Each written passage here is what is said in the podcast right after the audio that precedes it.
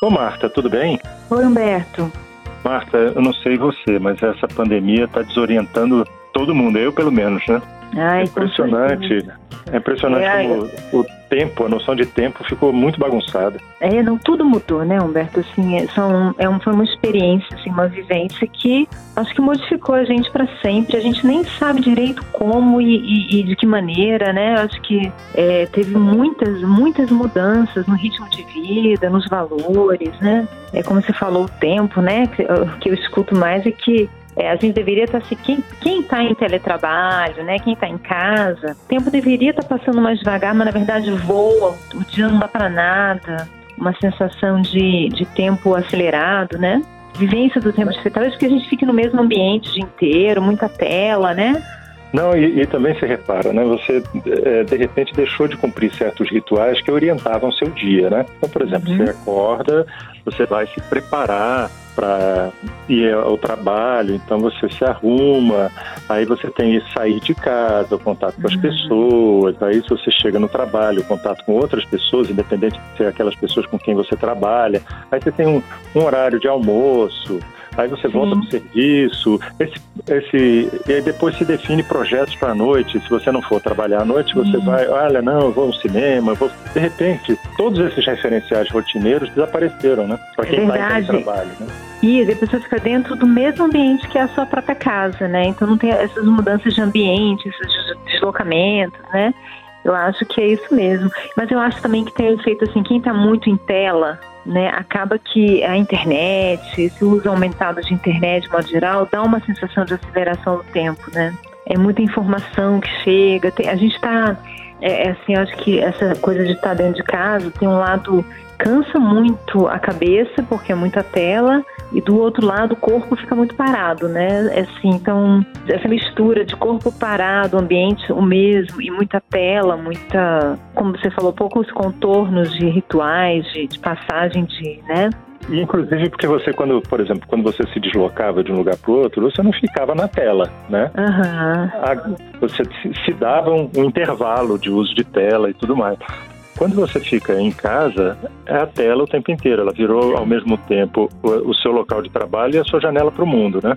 Então, Verdade. E a distração, o show, é a live, é, sei, tudo, né? O social, falar com os amigos, é tudo numa tudo mediado pela tela, né? é, agora, dramático mesmo foi a situação de quem estava empregado, feliz da vida, com planos, projetos e de repente desmoronou tudo, né? Tudo, com certeza. E eu penso muito nas famílias, né? Porque as, é, as crianças não iam para a escola, isso representa um- um- uma, uma bagunça na vida familiar total, né? Para a população de baixa renda é, é- é terrível, né? Significa negligência, não poder cuidar, é, não poder trabalhar. E mesmo para quem tem uma situação melhor, assim, eu acho que sobrecarregou muito a mulher, né? Porque a, a casa é um espaço muito feminino, então ela está em teletrabalho, mas tem um filho pequeno. E eu acho que sobrecarregou essa coisa doméstica juntar trabalho com os afazeres domésticos de uma família, eu acho que é bem complicado. Eu acho que as mulheres sofreram um pouquinho também esse esse estresse aí, né? Porque ainda hoje a gente ainda tem essa visão meio patriarcal de que a casa é a mulher que tem que cuidar, né? Então acho que deve ter tido. Acho que teve, teve muitos abalos, né?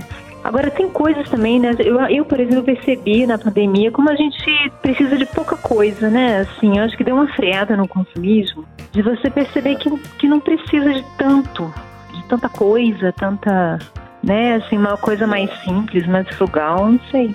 A visão do que é essencial de fato, né? É, que é essencial. Você fazer sua comida, é, saber que É. não precisa de ter muita coisa. Eu acho que teve esse lado, assim, de. É, isso Uhum. é Marta. Uma- mudando de assunto, uma coisa que me preocupa é essa questão da interação social para a criança é uma coisa Ai, muito importante. Com certeza, os falta- adolescentes. não é só a falta da escola como conteúdo, não, é como convivência, né?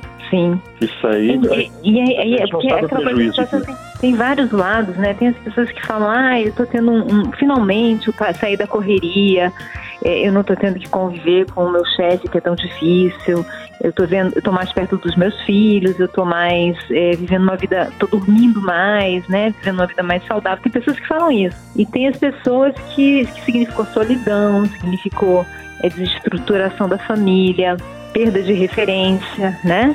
Então, é. assim, é que na verdade cada, cada um de nós teve uma vivência diferente. Tem, tem uma coisa coletiva, mas cada pessoa, dependendo das suas circunstâncias, sua fase de vida, viveu é, de uma maneira diferente, né? Os idosos é. também, eu acho que sofreram bastante, né, com a pandemia. Eu não sei, eu acho que mudou a gente. Eu acho que ninguém, ninguém saiu mesmo.